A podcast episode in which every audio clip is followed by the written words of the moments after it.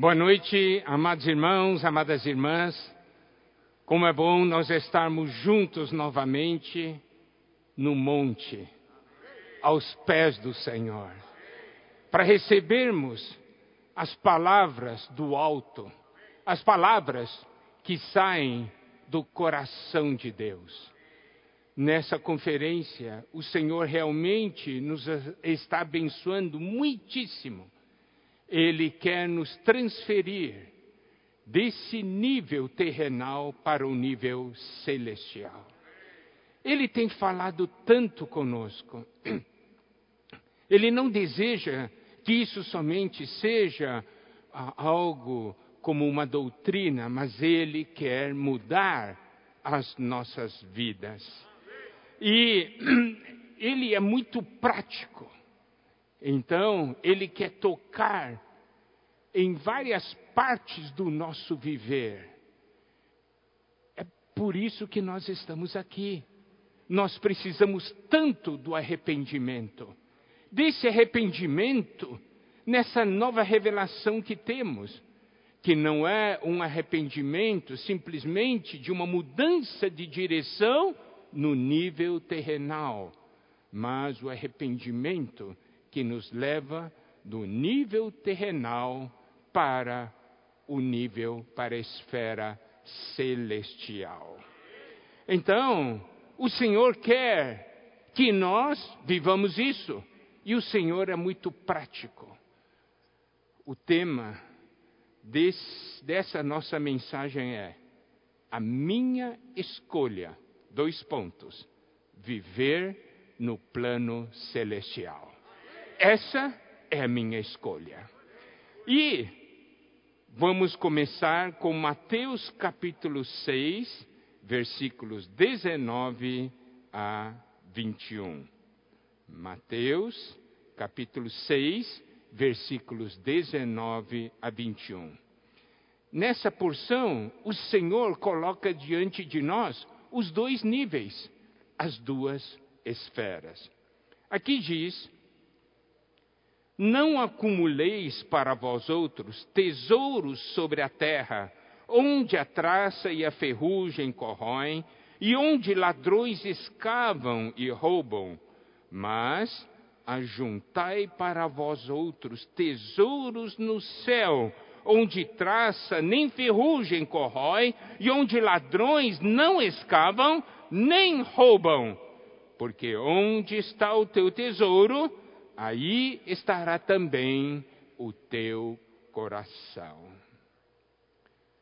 Aqui o Senhor nos diz que existem aqueles que acumulam tesouros sobre a terra, mas também existem aqueles que ajuntam tesouros no céu. Nós pertencemos a que classe? Pertencemos àqueles que acumulam tesouros sobre a terra ou acumulam tesouros no céu? E o Senhor mostra de uma maneira muito clara essa diferença.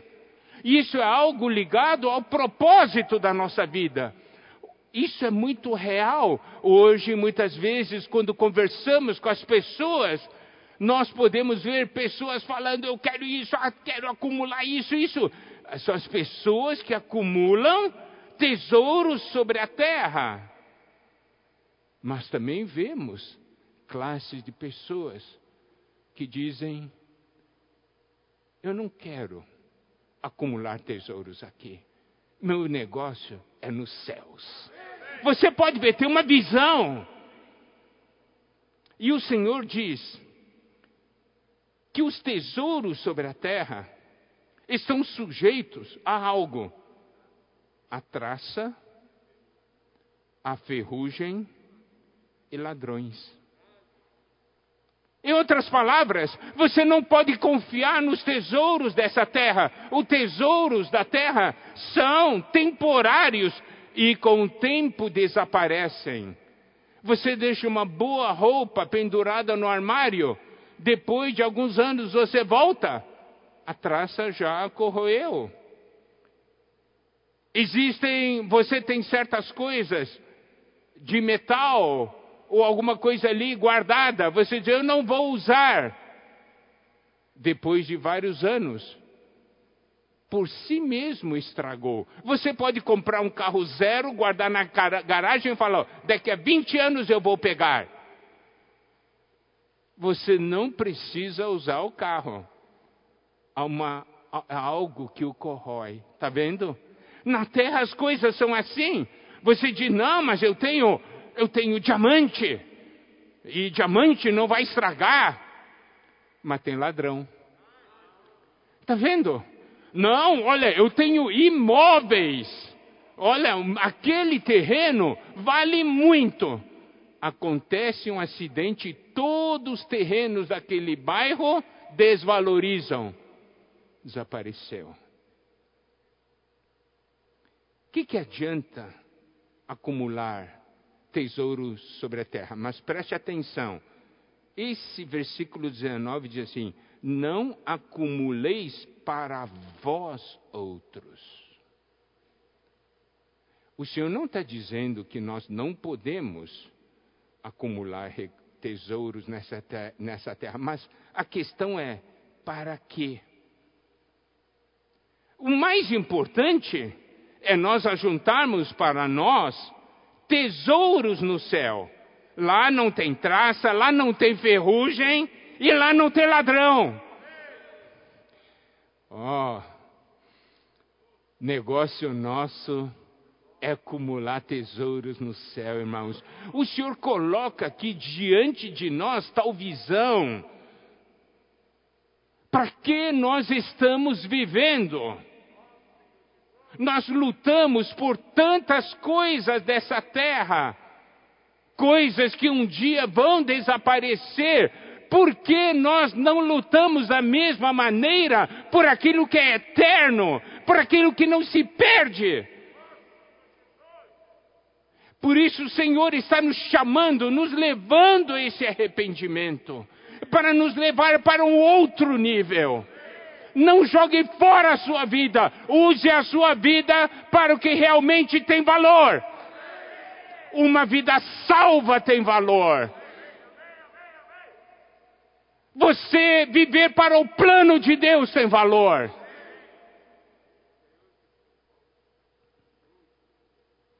Agora,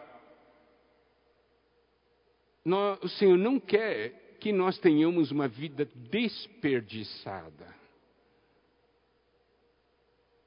O valor da nossa vida não está em tesouros dessa terra. Lembra, nós estudamos né, em 1 Timóteo capítulo 6, versículo 6. 1 Timóteo, capítulo 6, versículo 6. De fato, grande fonte de lucro é a piedade com o contentamento.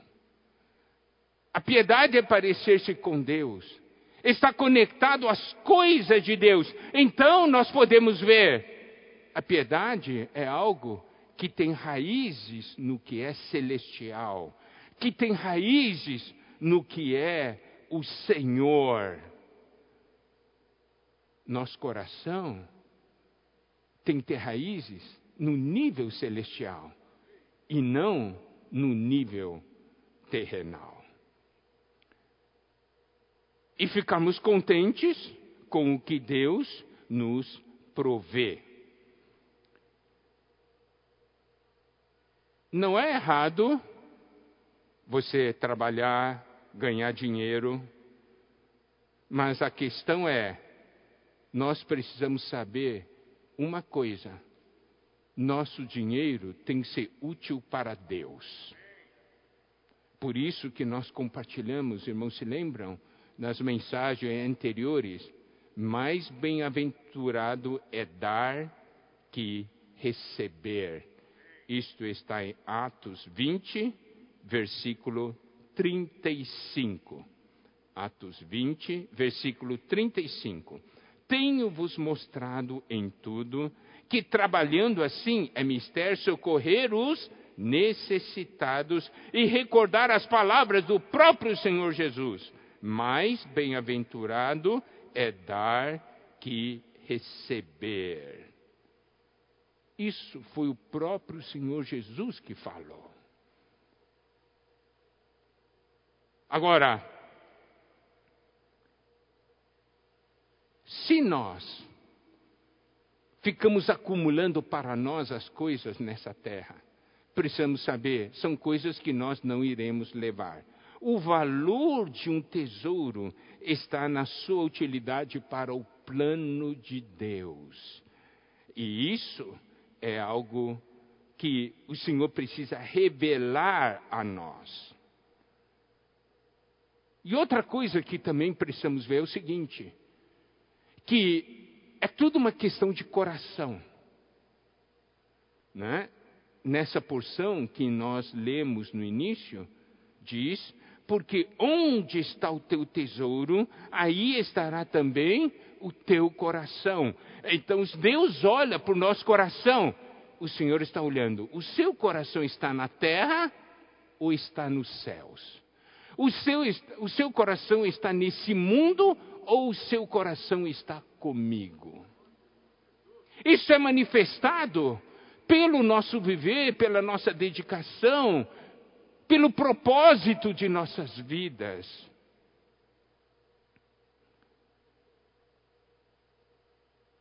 Nós não queremos jogar fora os anos de nossas vidas, não é verdade? Nós queremos que os nossos dias sejam contados diante de Deus e o todo o nosso serviço, o tesouro, sejam acumulados nos céus. Agora, nós precisamos ver agora um ponto muito importante, que é como transferir o que é da terra para o céu. Significa como você acumula tesouros nos céus. Certo?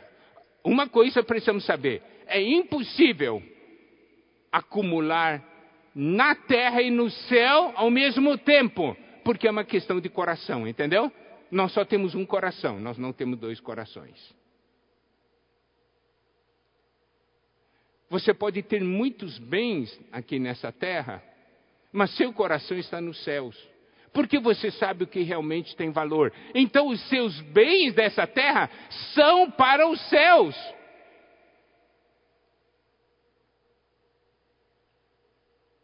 E porque fala uma questão de coração, nós precisamos ver. É uma questão de amor e lealdade. Eu amo dinheiro ou eu amo o Senhor? A minha lealdade é para com o Senhor ou não?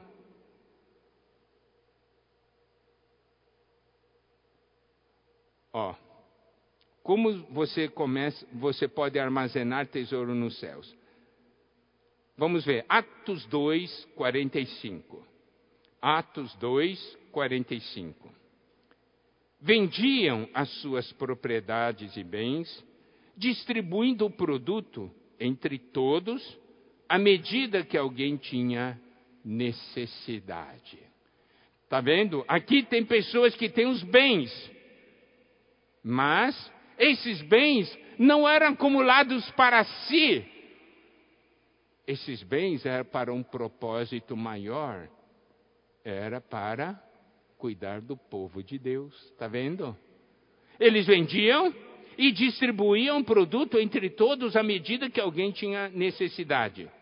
Atos 4, versículos 34 e 45. Atos 4, versículos 34 e 35 pois nenhum necessitado havia entre eles. Olha só, nenhum necessitado havia entre eles, porquanto os que possuíam terras ou casas, vendendo-as, traziam os valores correspondentes e depositavam aos pés dos apóstolos.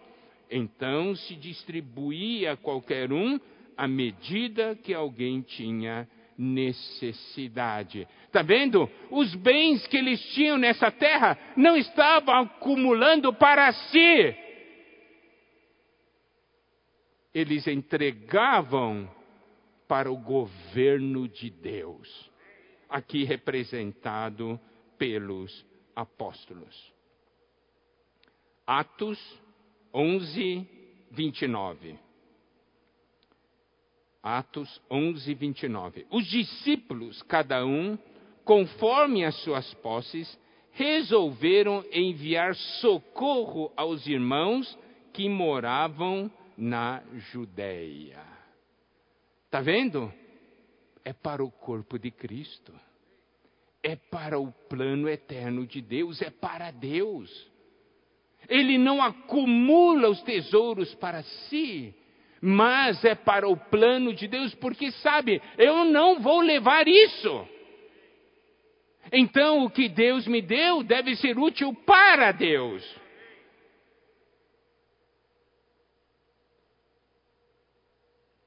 Lucas 18, 22. Lucas 18, 22. Esse é o versículo chave da transferência. Ouvindo Jesus, disse-lhe: Uma coisa ainda te falta. Vende tudo o que tens, dá aos pobres e terás um tesouro nos céus. Depois vem e segue-me. Olha só. Pix. Pix já tinha naquela época. Sabe, mais um Pix de uma conta terrena por uma conta celestial. Uau, que coisa tremenda!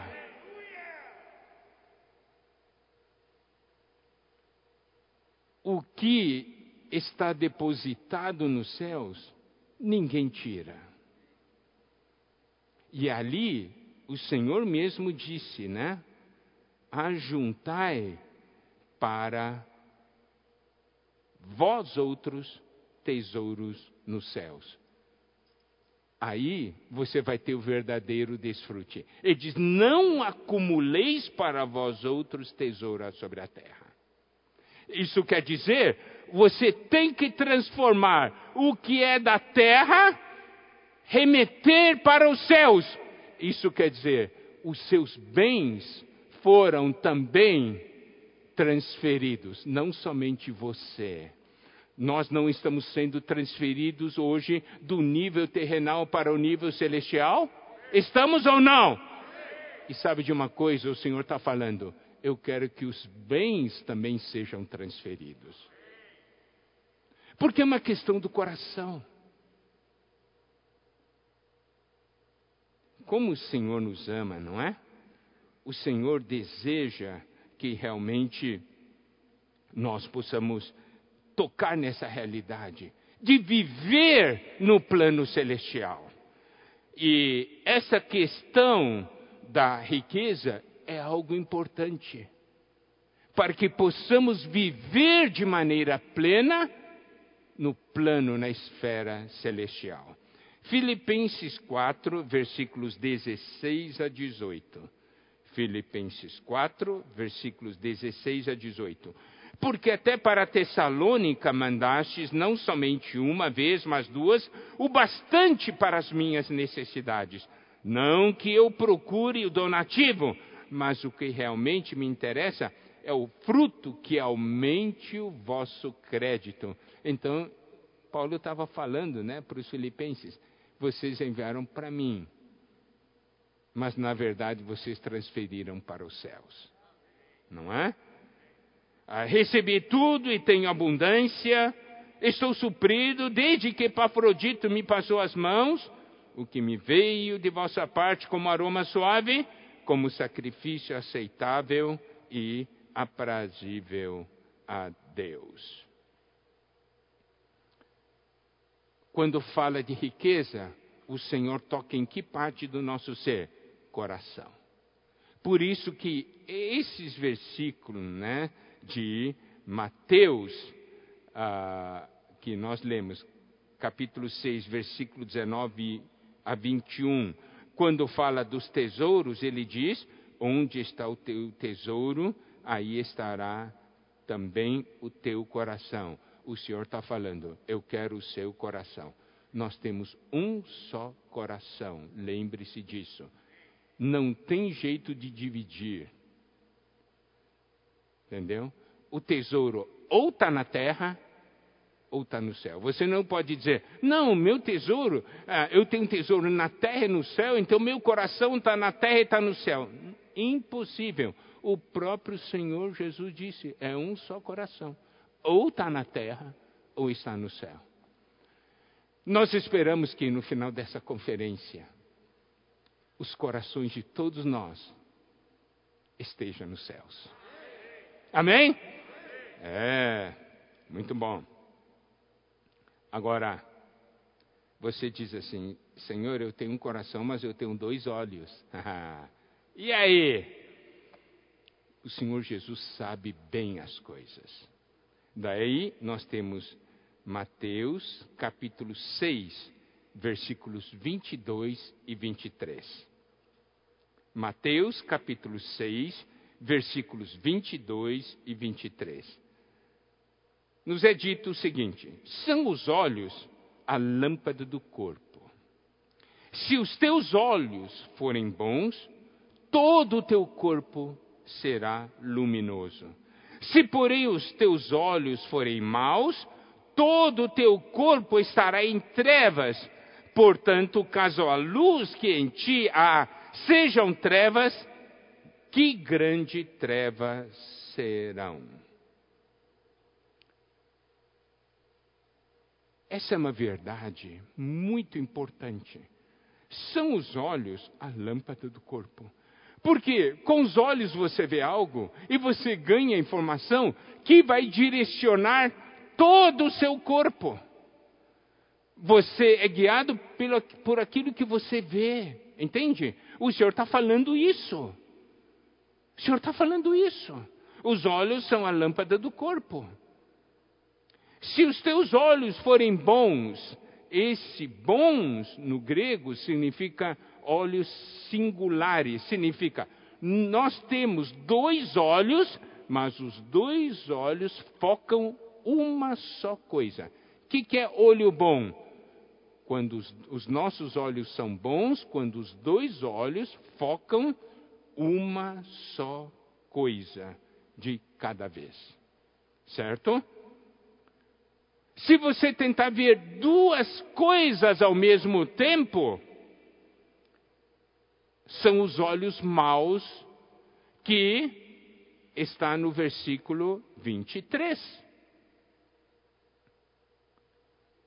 Se você olha duas coisas, você já não sabe para onde ir. Você fica perdido. E é a mesma coisa que ser um cego. Por quê? porque você já não tem mais direção. Você olha para os céus, um olho para o céu, um olho para a terra. Você vai tropeçar. Por quê? Você sabe a importância dos dois olhos quando focam a mesma coisa? É isso que dá a, a, aquele, a, a questão da profundidade, não é? Se você tem um só olho, você não tem a noção de profundidade. Mas quando os dois olhos tocam, né, são focados na mesma coisa, você tem a noção de profundidade. Quando você mete a mão, você vai direto. Você sabe a questão da distância, né? Se está perto, se está longe, se está ou não ao seu alcance. Está vendo a importância de termos olhos bons?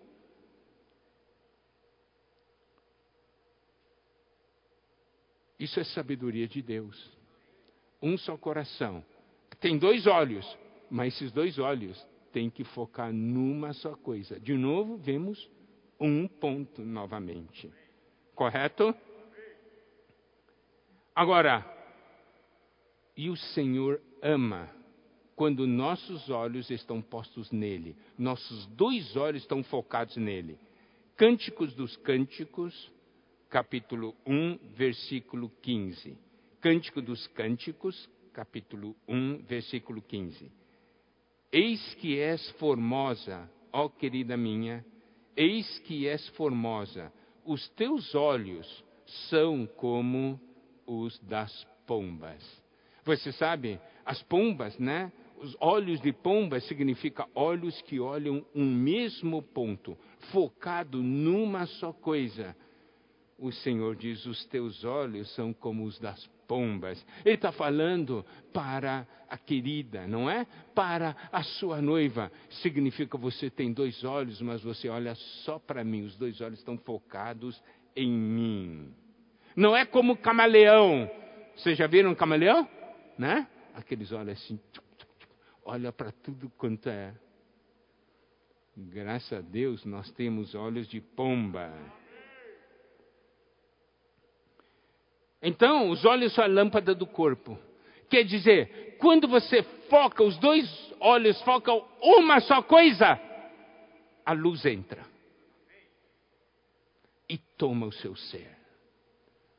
Lembre-se, você vai receber a luz que vem de Deus quando os seus dois olhos estiverem postos em Deus.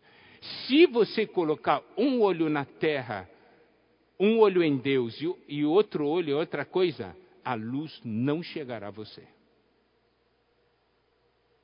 Não chegará. Seus olhos são a lâmpada do corpo. A coisa é séria, não é? Se, meu, se os meus olhos estão divididos, eu não recebo luz de Deus. Mas se os meus dois olhos estiverem postos no Senhor, eu recebo a luz de Deus. E aí, essa visão, essa luz que nós recebemos, nos guia e nos leva à frente. Agora, aqui o versículo ainda diz: Se, porém, os teus olhos forem maus, todo o teu corpo estará em trevas. Significa que se você não tem os olhos postos no Senhor, mas um olho posto numa coisa, outro posto noutra coisa, aqui diz: teu corpo estará em trevas não tem a presença de Deus. E aqui ainda diz: portanto, caso a luz que em ti há sejam trevas, que grandes trevas serão? O é, problema é que a gente não recebe, mas a gente acha que sabe. Acha que está iluminado, mas na verdade está nas trevas. Ah, o Senhor está falando: o que você chama de luz são trevas porque nossos olhos não são bons. Então, amado irmão, amada irmã, não, adiante, não adianta nós falarmos, ah, eu tenho luz. O Senhor vai dizer, suas luzes são trevas. Compreende? Por isso não vamos achar que somos alguma coisa, sabemos nós precisamos ter os nossos olhos postos no Senhor. Senão, nós vamos estar vivendo na escuridão. E aplicando agora para nós, o que nós precisamos? Nós precisamos fixar os nossos olhos no reino. Nós precisamos fixar os nossos, na, nossos olhos naquilo que Deus está fixando os olhos dele. pregação do evangelho do reino, cuidado com as pessoas, não é? Cristo é a igreja. Nossos olhos devem estar postos nisso. Paulo disse: Para mim, o viver é Cristo. Isso quer dizer o quê? Eu só vejo uma coisa: Cristo. Por isso que para mim, o viver é Cristo. Visar apenas a glória de Deus, nós vimos isso nas mensagens anteriores. Nós não devemos fazer as coisas para a nossa glória. Se eu fizer, eu vou fazer para a glória de Deus, mas eu tenho também, eu quero ganhar um pedacinho da glória para mim. Olhos maus isso vai trazer trevas. Isso vai trazer trevas. Deus divide a glória dele? Deus não divide a glória dele. Ele é Deus, nós não somos.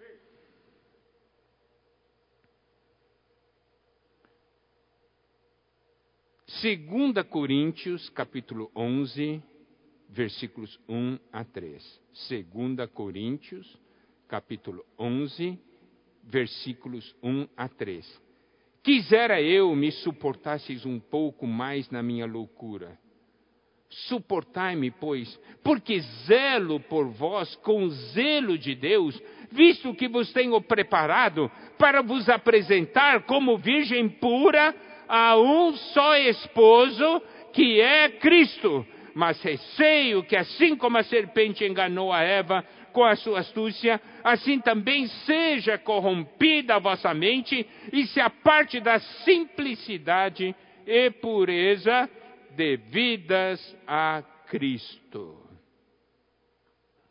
Paulo, ele está falando sobre o labor dele. Zelo por vós com zelo de Deus, visto que vos tenho preparado para vos apresentar como virgem pura a um só esposo. Um só esposo.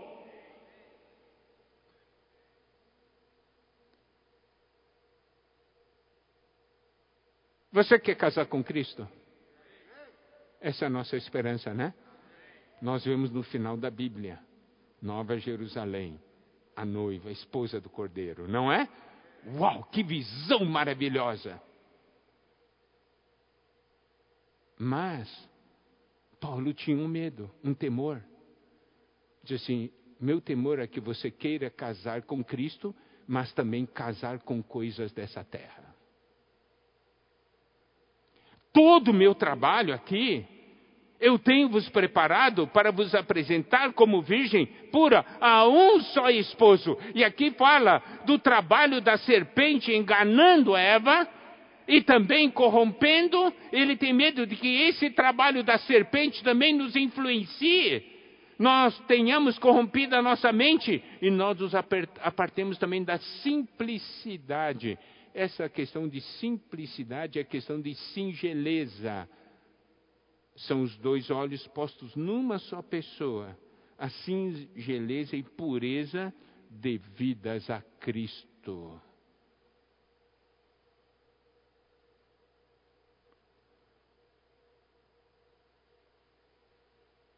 O Senhor pergunta: Você me ama? Nós temos que ser sinceros para com o Senhor. E se nós formos sinceros, talvez algumas vezes a gente diga: Amo você, Senhor, mas eu também amo outro. Eu pergunto aqui, para quem é casado aqui. Um cônjuge pergunta para o outro: Você me ama? Amo. Seu coração é 100% meu? 80%. Vai dar briga ou não vai dar? Mas 80% é mais do que a metade. Você não está satisfeito? Você não está satisfeito com só 80%? Você pergunta para sua esposa ou para seu marido: 80%. É maioria, não é? Uma boa parte. Se você se importa que o amor seja 100%, por que você não quer que o Senhor se importe que, que o seu amor seja 100%?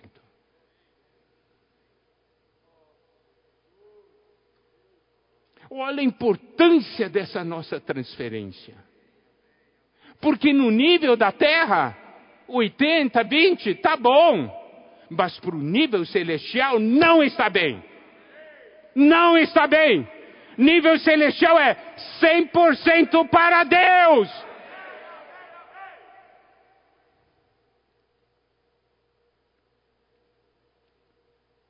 Colossenses, capítulo 3, versículos 1 a 4. Colossenses, capítulo 3, versículos 1 a 4. Portanto, se fostes ressuscitados juntamente com Cristo. Olha só. Se você realmente foi ressuscitado juntamente com Cristo, tem essa experiência clara, forte. Buscai as coisas lá do alto, onde Cristo vive assentado à direita de Deus, e pensai nas coisas lá do alto, não nas que são aqui da terra.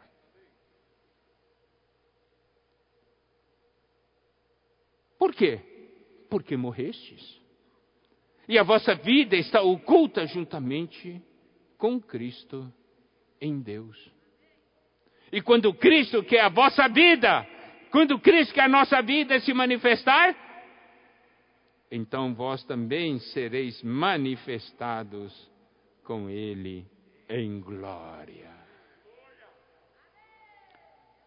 Morremos com Cristo ou não? ressuscitamos com Cristo ou não. Então nós sabemos o que nós devemos buscar. Nossos olhos não podem ser postos um no céu, outro na terra. Nós precisamos buscar as coisas do alto. Você diz, mas ainda tem tantas coisas aqui. É, tem que ter essa decisão no espírito.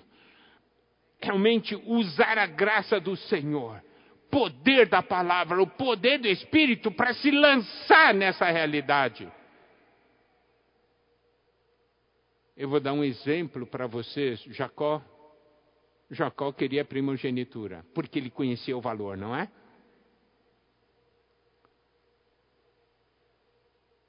Conhecia ou não conhecia o valor? O meio que ele usou não foi bom, mas o coração foi. Mas você sabe, ele estava desejando o impossível. Ele nasceu em segundo. Como é que ele podia se tornar primogênito? É essa atitude, ó. Deus, eu não sei, mas eu quero. Oh, Deus, você vai ter que fazer isso aí para mim.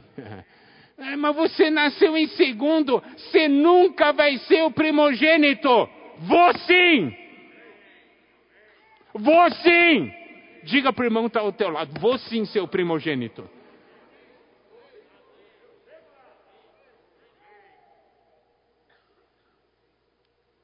Essa tem que ser a nossa atitude. Eu gosto sempre de falar de que duas pessoas mudaram destino, né? Eu gosto de dar o exemplo de Jacó, na questão da primogenitura e o exemplo de Levi. Jacó, quando falou de Levi, nós podemos ver em Gênesis 49, versículos 5 a 7. Tá? Gênesis 49, versículos 5 a 7. Diz assim: Simeão e Levi são irmãos. As suas espadas são instrumentos de violência. No seu conselho não entre minha alma, com o seu agrupamento minha glória não se ajunte. Preste atenção, isso era o, o que o pai dele estava falando a respeito dele. Era a questão quando estava falando a bênção para os seus filhos, né? No seu conselho não entre minha alma, com o seu agrupamento minha glória não se ajunte, porque no seu furor mataram homens e na sua vontade perversa jarretaram touros. Maldito seja o seu furor, pois era forte, e a sua ira, pois era dura. Dividi-los-ei em Jacó e os espalharei em Israel. Isso aqui foi o que o pai falou a respeito dele. Isso tinha grande peso. É, o destino, o futuro dele foi selado assim. Porque era uma questão de bênção ou maldição. Mas ele, apesar de ter recebido isso, ele não ficou satisfeito. Ele tem que mudar isso. E aí nós sabemos, no caso do bezerro de ouro, né? Como ele se colocar do lado de Deus. Agora você vê a bênção de Moisés para ele. Deuteronômio 33, versículos 8 a 11. Eu gostaria depois que em casa vocês pegassem essas duas porções e comparassem. Olha só agora, Deuteronômio 33, de 8 a 11. De Levi disse: Dá, ó Deus, o teu tumim e o teu urim para o homem, para esse Levi, né, para a descendência. Teu fidedigno, que tu provaste em Massá, com quem contendeste nas águas de Meribá, aquele que disse a seu pai e a sua mãe: Nunca os vi, não conheceu a seus irmãos e não estimou a seus filhos, pois guardou a tua palavra e observou a tua aliança. Ensinou os teus juízos a Jacó e a tua lei a Israel. Ofereceu incenso às tuas narinas de holocausto sobre o teu altar abençoa o seu poder, ó Senhor, e aceita a obra das suas mãos. Fere os lombos dos que se levantam contra ele e o aborrecem, para que nunca mais se levantem. Levi transformou maldição em bênção. Porque o olho dele, dele estava fixo agora só no Senhor. Se ele errou, errou mas mudou. Está vendo? Então, amado irmão, amada irmã, talvez até hoje você tenha se dedicado à terra. Chegou o momento de se dedicar aos céus. É isso que Deus quer fazer na sua vida hoje, nas, na vida de cada um de nós. E por isso nós estamos nessa conferência.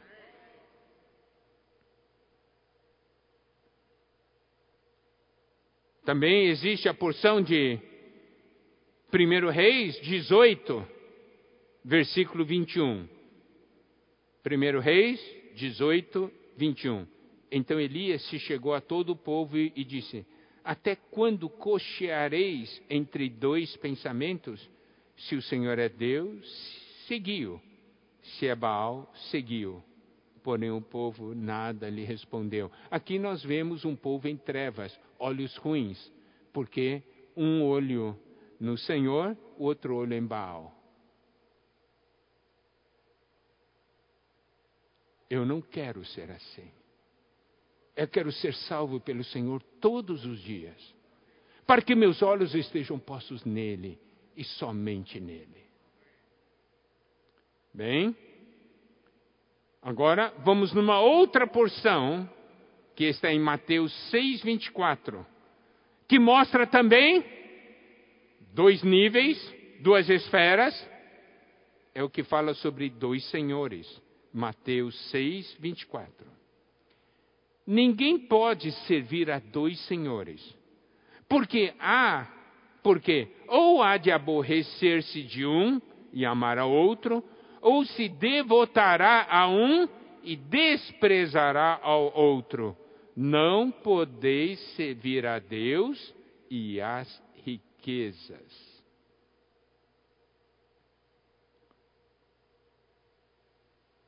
Amados irmãos, amadas irmãs, essa é uma afirmação do Senhor Jesus lá no monte, para os discípulos. Como nós falamos, é algo que ele está falando diretamente para cada um de nós. Essas são palavras diretas para cada um de nós.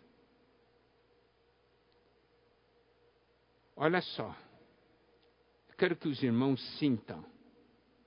Aqui diz: porque ou há de aborrecer-se de um e amar ao outro, ou se devotará a um e desprezará o outro. Não podeis servir a Deus e às riquezas.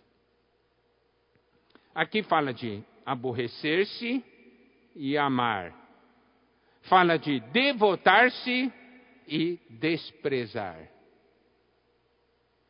Você diz assim: Eu nunca desprezei Deus. Mas aqui mostra: se você se devota ao mundo, você está desprezando Deus. Se você está amando o mundo, você está aborrecendo-se de Deus. Os irmãos compreendem? Muitas vezes você não vai dizer, claro, eu, ninguém vai ter coragem de dizer assim, eu, eu desprezo a Deus.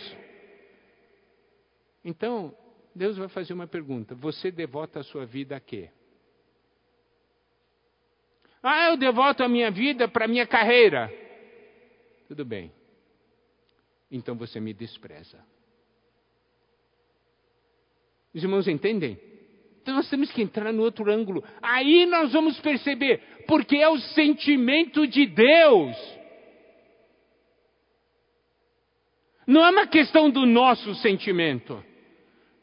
Deus, eu nunca te desprezei. O Senhor diz: Mas você já se devotou a mim? Você se consagrou a mim? Você vive para mim? Se você não vive para mim, você vive para outra coisa, você me despreza. Porque alguma outra coisa tomou seu coração.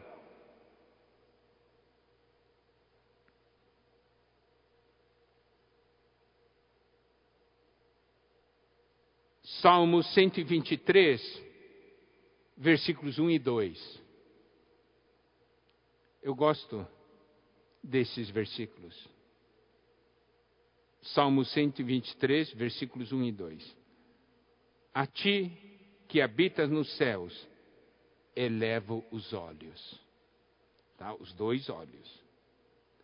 Como os olhos dos servos estão fitos nas mãos dos seus senhores, e os olhos da serva na mão de sua senhora, assim os nossos olhos estão fitos no Senhor nosso Deus, até que se compadeça de nós. Você sabe, ali no Oriente, os servos ficavam sempre olhando as mãos dos seus senhores, porque muitas vezes os seus senhores não precisavam falar com eles, só gesticulava, né? Não precisa falar. Então tem que ficar olhando na mão. Atento.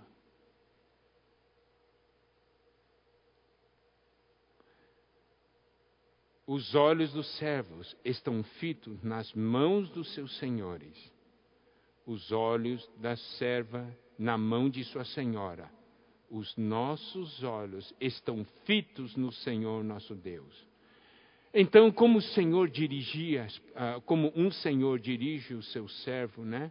Com as mãos, então nós precisamos ver o significado dessas mãos. Mãos que dirigem, que dá direção, é a mão que supre, que dá o alimento, é a mão que auxilia, é a mão que protege, é a mão que corrige e também a mão que recompensa.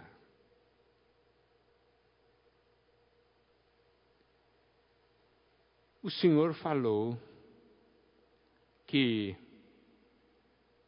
ah, ninguém pode servir a dois senhores.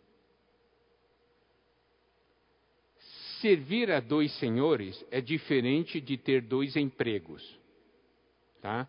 eu gostaria de só dar uma esclarecida.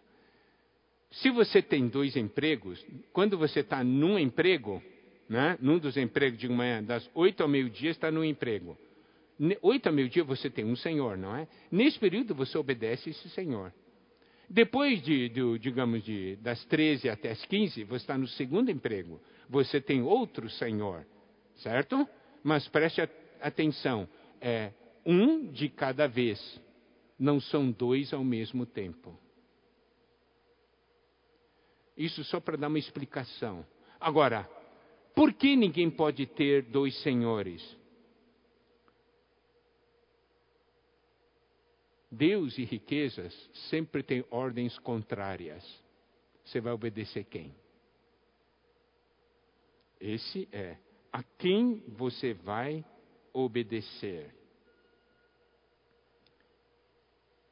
O Senhor é aquele que é o dono. A quem você pertence? A este Senhor ou aquele Senhor? Certo? Por isso que não pode ter dois senhores. Só pode ter um dono.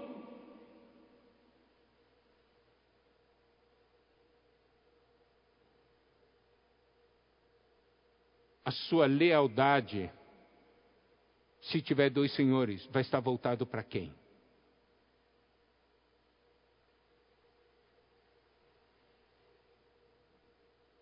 Isso é prático, irmãos. Um senhor diz, ele é meu. Dois diz, não, ele é meu. O senhor diz assim, ele é meu. O diabo diz, não, ele é meu. De quem é? Então vamos fazer o teste. É o teste do cachorrinho, né? Vocês conhecem. Duas pessoas reivindicam senhorio sobre um cachorrinho. Um cachorrinho pequenininho, bonitinho. É muito simples decidir. Um fica de um lado, outro fica do outro, você solta o cachorro no meio e manda os dois chamar: vem, vem, vem, vem, vem, vem, vem. E você olha o cachorrinho vai para o lado de quem? Certo? Você é assim que descobre o dono. Tá bom. Deus diz: vem, vem, vem, vem. E o diabo também diz: vem, vem, vem, vem, vem. Você corre para o colo de quem?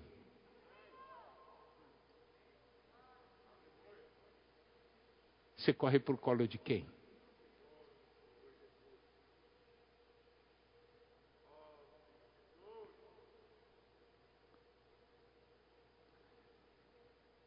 Então, quando nós temos clareza de quem é o nosso Senhor, tudo que é nosso é dele também. Nossas riquezas, tudo, tudo, tudo, tudo. E nós vamos, olha só, Provérbios 3, 9. Provérbios 3, 9. Honra o Senhor com os teus bens e com as primícias de toda a tua renda. Por quê? Porque Ele é o seu Senhor. Amém? E quando nós conhecemos quem é o nosso Senhor, nós enfrentamos esse mundo, não num nível terrenal, mas num nível celestial. Nós sabemos que o nosso Senhor, Ele é responsável por nós e Ele cuida de nós. Por isso que nós vamos agora para Mateus capítulo 6, versículos 25 em diante, que diz: Por isso vos digo, não andeis ansiosos pela vossa vida, quanto ao que haveis de comer ou beber, nem pelo vosso corpo, quanto ao que haveis de vestir. Não é a vida mais que o alimento e o corpo mais que as vestes? Senhor é o Senhor que nos criou.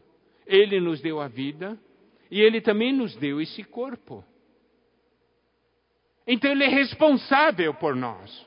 Essa é uma visão celestial. Na visão terrenal, nós sentimos, ah, Deus me abandonou, eu estou passando por dificuldade. Isso é uma visão terrenal, mas uma visão celestial não é assim. A ansiedade resolve, não resolve. E lembre-se, o Senhor diz aqui: por isso vos digo: não andeis ansiosos. É um mandamento. Não andar ansioso é um mandamento.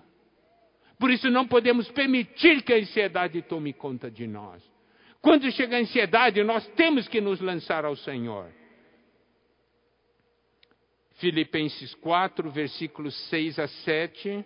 Filipenses 4, versículos 6 a 7 nos diz: não andeis ansiosos de coisa alguma. Em tudo, porém, sejam conhecidas diante de Deus as vossas petições pela oração, pela súplica, com ações de graças. E a paz de Deus, que excede todo entendimento, guardará o vosso coração e a vossa mente em Cristo Jesus. Aqui nos é dito novamente: não andeis ansiosos de coisa alguma.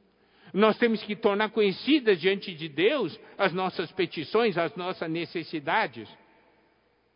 E aqui tem uma promessa: que a paz de Deus, que excede todo entendimento, guardará o nosso coração e a nossa mente em Cristo Jesus. Isso quer dizer guardar o que nós sentimos e o que nós pensamos.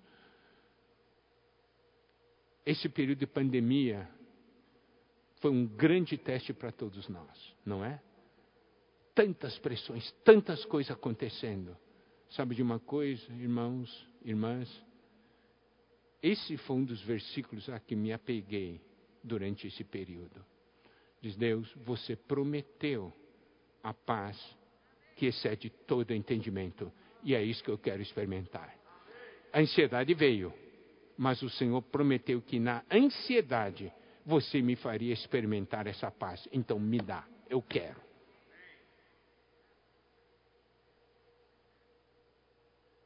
Primeira Pedro 5, versículo 7. 1 Pedro 5, 7 diz: lançando sobre ele toda a vossa ansiedade, porque ele tem cuidado de vós. Precisamos ver que o nosso Deus é o que mais a ele é ele que interessa e nós estamos vivos. Não é? Porque nós somos o testemunho dele. Nós somos os filhos dele. Nós somos os membros do seu corpo. Ele que tem que se preocupar em nos manter vivos. Essa é uma visão celestial. Porque eu me vejo conectado a Ele e não desligado dele. Não é eu na terra, Deus no céu. É eu com Deus nos céus.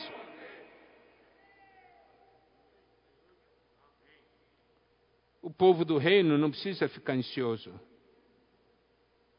Claro, no dia que nós cumprimos a nossa missão, o Senhor vai nos chamar. Por quê? Combatemos bom combate, né? completamos a carreira, guardamos a fé.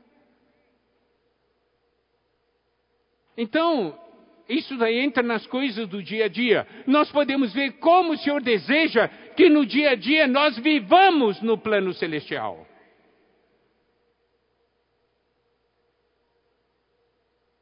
É claro, quanto ao nosso futuro, nós precisamos trabalhar, não é? Efésios 4, 28. Efésios 4, 28. Aquele que furtava, não furte mais, antes trabalhe, fazendo com as próprias mãos o que é bom, para que tenha com que acudir ao necessitado. Tito 3, versículos 13 e 14. Encaminha com diligência, Tito 3, 13 e 14. Encaminha com diligência Zenas, o intérprete da lei, e Apolo, a fim de que não lhe falte coisa alguma Agora, quanto aos nossos, que aprendam também a distinguir-se nas boas obras a favor dos necessitados, para não se tornarem infrutíferos. Então, essas duas porções da palavra nos mostram o que? Nós precisamos trabalhar. Mas o que é maravilhoso diz: você não trabalha só para você, mas também para acudir ao necessitado. Isso quer dizer, você não acumula riquezas nessa terra. Para você.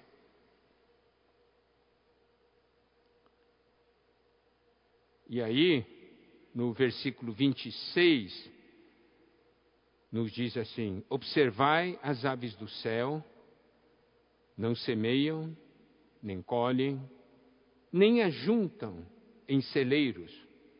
Contudo, vosso Pai Celeste as sustenta. Porventura, não valeis vós muito mais do que as aves?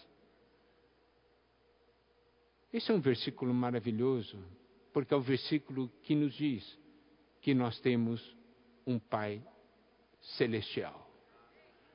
Nós temos um Pai celestial. E que o Senhor Jesus disse: dá uma olhada nos passarinhos. Semeiam, colhem? Não, preste atenção, são palavras que o Senhor Jesus falou para os discípulos no monte. Mesma coisa falando para nós agora, né? Dá uma olhada nos, no, nas aves dos céus, tá? não semeiam, não colhem, não ajuntem celeiros. Sabe quem alimenta essas aves? É o seu pai. É o seu pai que alimenta essas aves. Se o seu pai alimenta essas aves, não vai alimentar você? Ele é seu pai. Ele é seu pai. Olha só a visão celestial do fato. O seu valor não é muito maior do que as aves? Você é ou não é mais valioso do que as aves para Deus? Para Deus é ou não é?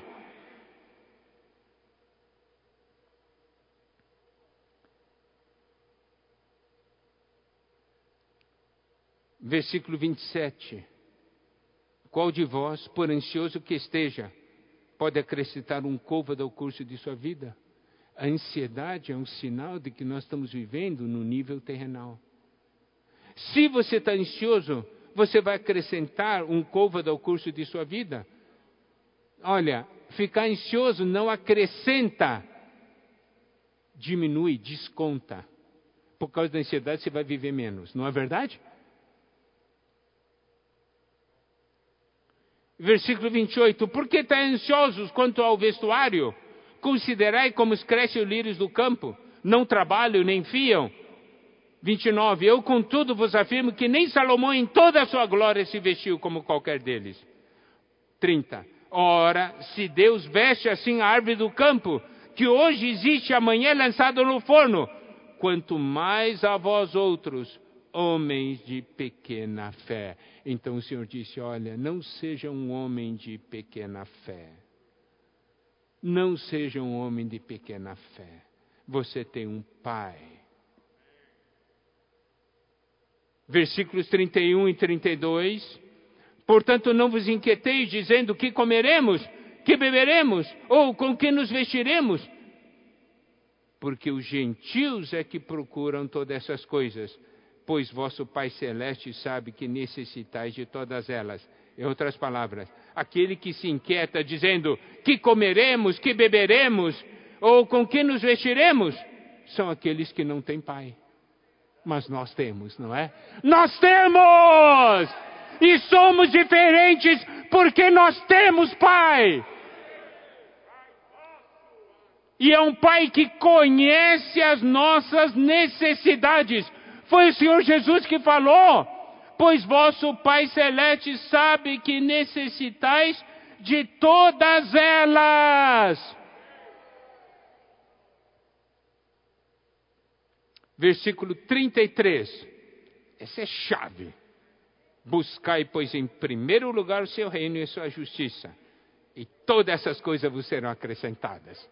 Aleluia! Nós buscamos o reino, sua justiça, todas as coisas nos serão acrescentadas. Isso é viver para o reino. Isso está nessa esfera do reino, na esfera celestial. Essa é a prioridade. Tá? Esta é a prioridade da prioridade. Buscar o reino de Deus a justiça e o resto vem junto.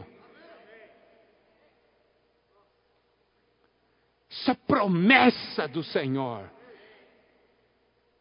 Chegou o momento de nós entrarmos nessa realidade, de crermos nessas palavras. Por isso, vamos mergulhar e respirar aquilo que Deus está querendo, aquilo que Deus está fazendo, naquilo que Deus é. Versículo 34: Portanto, não vos inquieteis com o dia de amanhã, pois o amanhã trará os seus cuidados, basta o dia o seu próprio mal. Esta é uma recomendação do Senhor. Viva hoje, não se preocupe com amanhã. Viva hoje, viva hoje para Deus o inimigo é muito sutil. Ele faz com que ele faz com que você fique preocupado com o amanhã, impedindo que hoje você viva para Deus. Compreendeu qual é a estratégia dele? Faz com que você fique preocupado com o amanhã, para que você não viva para Deus hoje. Então, mas a palavra do Senhor é: viva hoje não se preocupe com amanhã. Hoje já tem a comida, é sua veste? Então viva para Deus. Tá? Amanhã, amanhã. Agora, fica preocupado com amanhã e hoje você não vive para Deus, então amanhã não vai viver para Deus, depois de amanhã não vai viver para Deus. Não vamos cair na armadilha dele. Viva para Deus hoje!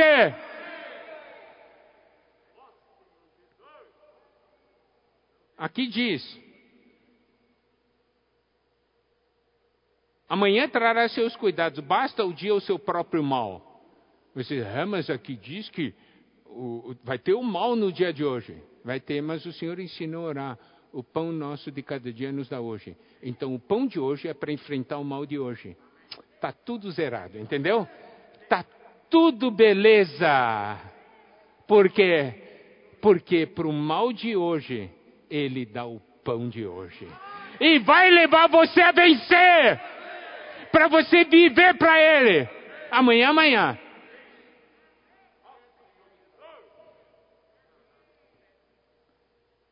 Daí, para concluir, mais uma situação em que o Senhor coloca diante de nós duas opções. Mateus capítulo 7, versículos 13 e 14. Mateus capítulo 7, versículos 13 e 14. Entrai pela porta estreita, larga é a porta e espaçoso o caminho que conduz para a perdição, e são muitos os que entram por ela. Porque estreita é a porta e apertado o caminho que conduz para a vida, e são poucos os que acertam com ela. Você pode ver, amados irmãos, amadas irmãs, que em Mateus capítulo 5, 6, 7, né? Depois que ganhamos a revelação por meio do nosso irmão Pedro, né? Você vê, está cheio dessa realidade, o que é da terra, o que é do céu, não é? o que é de Deus, o que é isso, aquilo. Sempre essas duas coisas colocadas diante de nós para fazermos a escolha certa. E o Senhor está falando, faça a escolha certa. Ele disse: olha, você tem que entrar, você vai encontrar duas portas. Uma porta é estreita e uma porta larga. Você tem que entrar pela porta estreita. É uma ordem. Entra pela porta estreita. Vai ter uma porta larga, mas não entre não. Vai ter um caminho espaçoso, mas não caminhe nisso aí não. Vai conduzir para a perdição vai conduzir para a perdição. E são muitos que vão entrar por ela. Mas tem uma porta que é estreita, que leva um caminho apertado, mas que conduz para a vida. Oh, irmãos, é isso aí. Muitas vezes eu olho para esse versículo e digo, obrigado, Senhor, por esse versículo. Por quê? Porque eu sempre sinto, Senhor, o caminho é tão estreito, mas eu sei, é isso aí que vai levar para a vida. Ah, coisa boa, viu? É esse que vai levar para a vida. E são poucos os que acertam com ela. Nós somos bem-aventurados, porque nós somos poucos cristãos, nós somos os poucos cristãos que digam assim, né? Para não ter medo de sofrer, não é? Não tenha medo dos problemas. Não tenha medo que o caminho é estreito. Você está indo para a vida. Isso é a palavra do nosso Senhor Jesus nós não damos chance para a carne. Então, nós andamos baseados nessa esfera celestial. Porta é para você passar. Caminho é para você andar. Lembre-se, porta é um passo de decisão. Caminho é para é questão de perseverança. Entendeu? Então, eu vou concluir fazendo algumas perguntas. Acumular tesouros na terra ou no céu? Olhar para o Senhor ou para o mundo? Olhar para o céu ou para a terra? Servir a Deus ou as riquezas? Buscar primeiro o reino de Deus ou as coisas dessa terra? Entrar pela porta estreita e andar no caminho apertado ou entrar pela porta larga e caminho espaçoso? Nós devemos falar para o Senhor hoje, todos nós, Senhor, nós escolhemos acumular tesouros nos céus. Nós escolhemos, Senhor, olhar só para Ti. Nós escolhemos, Senhor, servir a Ti. Nós escolhemos, Senhor, buscar em primeiro lugar o Seu reino e a Sua justiça. Nós escolhemos entrar pela porta estreita e andar no caminho apertado. Nós escolhemos o reino dos céus. Nós escolhemos viver para Deus. Nós escolhemos viver para a igreja. Nós escolhemos viver para os irmãos. Nós escolhemos viver para levar o evangelho do reino a todas as pessoas. Nós escolhemos viver no plano celestial. Que o Senhor nos abençoe.